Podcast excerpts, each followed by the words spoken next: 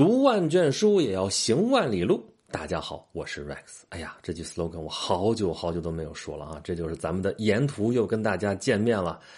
为什么这几年都没有沿途啊？大家众所周知吧，对吧？都在家里边窝了好几年了啊！现在好不容易可以出去放放风，可以出去走一走了哈。我们这沿途马上就上线。那么这次沿途我们去哪儿走一走呢？就是标题大家看到的这四个字哈，这期叫“古道西风”，这是借了一个词，大家都知道从哪儿来的，对不对啊？元人马致远的《天净沙·秋思》非常短啊，“枯藤老树昏鸦，小桥流水人家。古道西风瘦马，夕阳西下，断肠人在天涯。”这个小令写的非常有意思哈，前边三句尤其是全都是名词，全都是在写景啊，写物。但是 没有一个动词，可是让你觉得，哎呀，这个场景描画已经给你画出来了，你眼前马上就有形象了。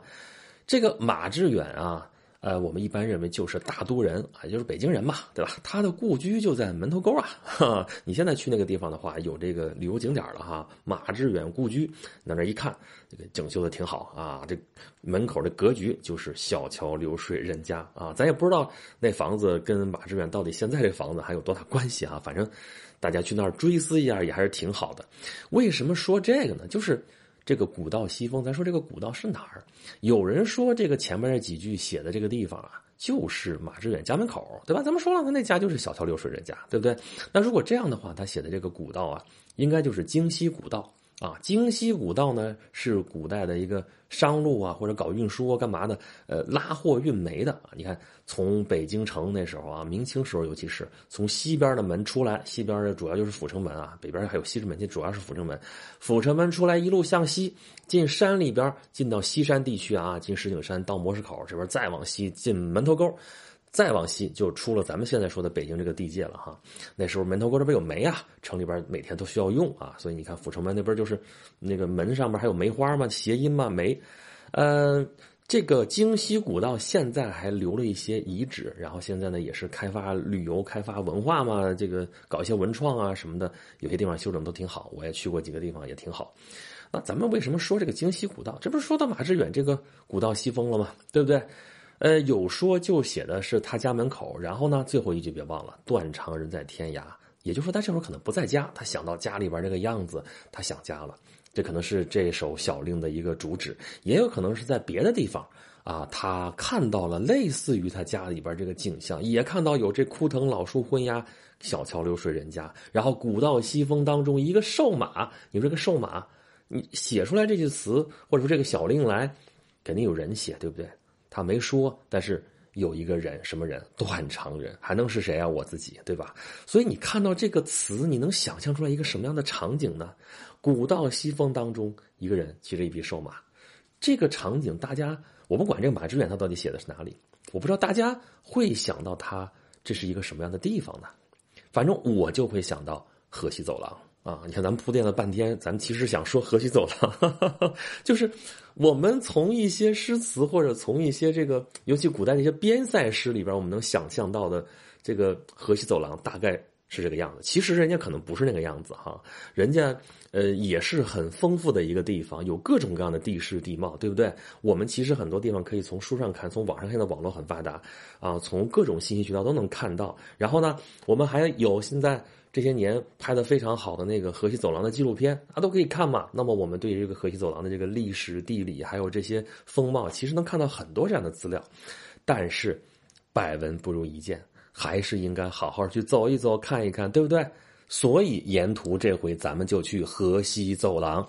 那么好了，河西走廊这里边关键词一个是河西，一个是走廊。先说什么叫河西啊？哪儿就是河西啊？咱好多期节目里边说过好几次了啊，就是这个中国古代这个造字啊，是一个字是一个字的“和”这个字啊，也是一个专有名词，指的就只是一条河。就是黄河，就只有黄河才叫河，那河西就是黄河以西。但问题是啊，我们知道黄河啊，整个的这个流势是自西向东流入大海，这没错。但是呢，我们也知道黄河有一个非常显著的这个几字形的大拐弯，对不对？那几字形的拐弯有一段是从南向北，有一段是从北向南。那南北向的河道，那东边西边这都是有的，所以哪段是河东，哪段是河西呢？啊，咱说三十年河东，三十年河西，哪是河东，哪是河西啊？河东其实没有什么争议啊，都是在山西这边啊。一开始可能只是指的现在山西省西南角那一小块平原那个地方叫河东，后来扩大到整个山西省都叫河东。那相对的，跟它隔河相望的陕西东边这块地方。这就叫河西啊，所以一开始，尤其春秋战国那会儿说河西，指的是这块对吧？我们当时说那个晋国跟秦国争河西，对吧？然后到战国的时候，又也是秦国跟这东边魏国还是什么，也是争这个河西、河东这个地，所以指的是这片但是从汉朝开始，这河西指的就不是这块了，就是或者说我们主要听到的叫河西的什么什么的地方，指的不是这片了，指的是就是。西边那一节啊，从南向北流的那段黄河，它的西边叫河西，其实主要指的就是河西走廊啊。再说就是那儿有一条黄水啊，那个黄水也是条支流嘛。然后这片区域或者叫河黄啊，就是或者叫河西或者叫河黄，其实指的就是大概的这片区域，主要的就是指的河西走廊。啊，这条河西走廊非常非常狭长啊，所以就是另外一个关键词嘛。说走廊，什么叫走廊？我们知道哈，连接两个点，中间有一个通道，这个通道很狭窄又很长，这就是走廊。哎，这个河西走廊就非常符合这个定义或者说这个描述。那么说起一条叫走廊的哈，那这个走廊跟它相关的其实应该是四个部分啊，就是除了它连接的两头之外，还得说是什么把它给挤成这么一条又细又长的走廊的，对不对？那么河西走廊除了它连接的两头，咱刚才说了是关中平原和这个西域这边之外。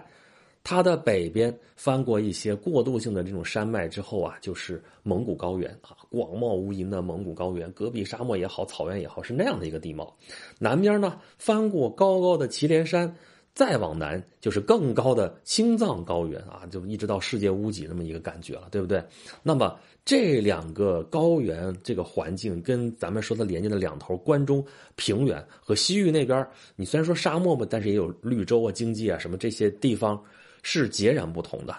那么历史上围绕着这个河西走廊的，其实就是这四个部分啊：是这个中原的势力伸到河西走廊，还是蒙古高原的势力占有了这个河西走廊，还是从青藏高原上面下来的势力占据了这个河西走廊，还是西域的势力能够伸进河西走廊？这就是历史来来往往的这个争夺。那么河西走廊就像一个舞台一样，咱老说那句话啊，你方唱罢我登场。历史上就是来来往往的都是人啊，这条路上走过征服者，走过军人，走过商人，走过僧人，走过一些文人，人来人往之下。几千年之后，我们现在看到的这个河西走廊，就是甘肃省西北部这条长长长长从东南一直通向西北的这条狭长的地带。哎，我们这次的沿途就是要走一走这个河西走廊的这个故道，啊，看看是不是我们想象当中那种古道西风那种感觉。其实你说古道吧，这个古道也不是只有一个样子，是不是哈？那古道你说是沙漠上的古道啊，还是草原上的古道啊，还是这个这个这个有青青草的这样的古道，你都不知道。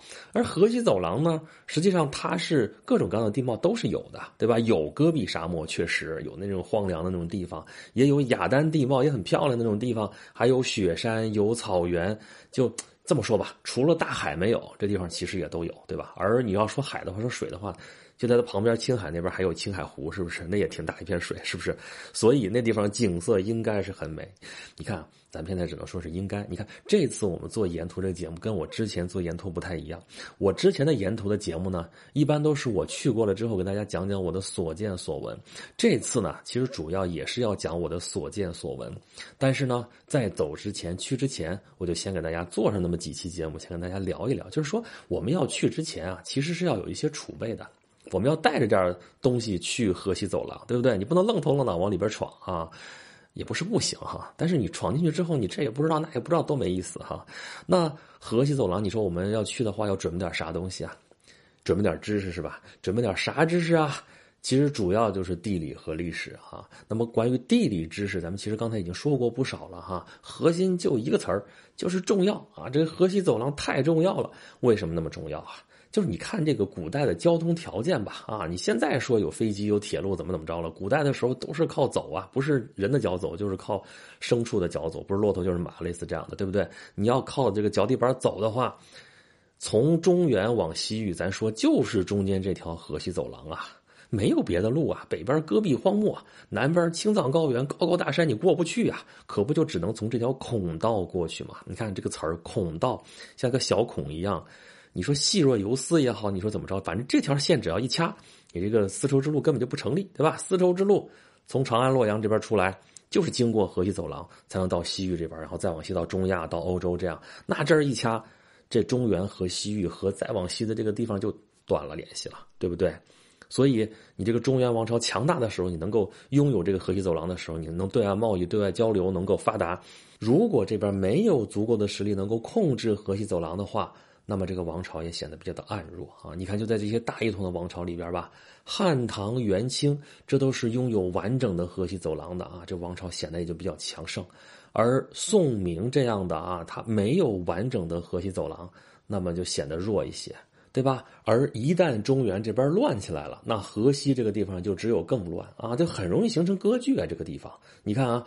汉朝是张骞通西域，咱叫凿空西域，对吧？司马迁说的，他凿空西域，凿空了哪儿？其实凿空的就是河西走廊啊，就他走通的这条路，从河西走廊去西域。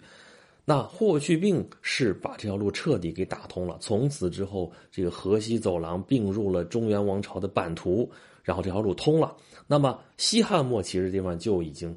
割据了嘛，对吧？有个成语叫得陇望蜀，对不对？那个陇是哪儿啊？陇西，然后再往西不就是河西这个地方啊？刘秀就要得陇望蜀。那么东汉末呢？我们都很清楚啊。后汉三国，西凉马腾就锦马超这一系，这不就是凉州军阀嘛？啊，那后来经过西晋的短暂统一之后，到东晋好嘛？北方五胡十六国，十六国里边五个国。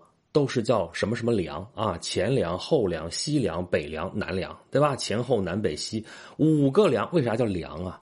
就是因为他们割据的地方都是凉州地界啊，哈哈，所以也就是这个河西走廊这块嘛。所以这个地方你说有多乱吧？那个时候，这就是中原板荡的时候。你看这个河西就在这割据了哈。一开始其实这个凉州这边比中原那边还能安稳一点，保境安民吧，还挺好。那后来照样还是乱打打仗，对不对？终于到隋唐。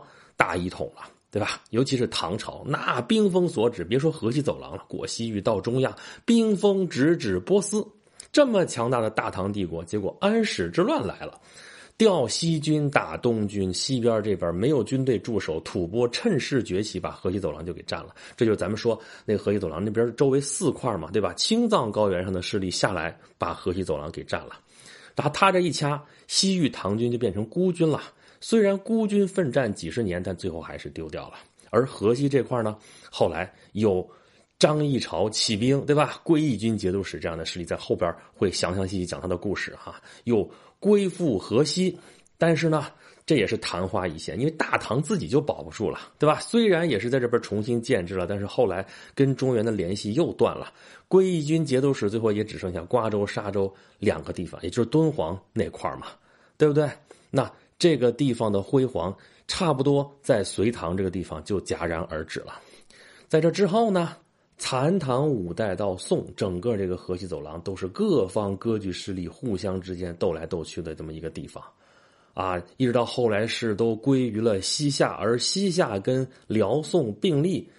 其实宋朝后来其实是有机会收复河湟，把这个西夏打的都快灭国了，但是北宋自己作死嘛，对吧？被斩首了，然后北宋变成了南宋，然后西夏得到了喘息。不过后来蒙古人崛起，哈，周边这些所有的这些割据政权都并入到了蒙古大汗或者后来元朝皇帝的治下，天下重新大一统。这回连通的不仅仅是河西走廊了啊，这条路通一直通到了欧洲，整个丝绸之路第一次完完整整的都在一个政权的治理之下。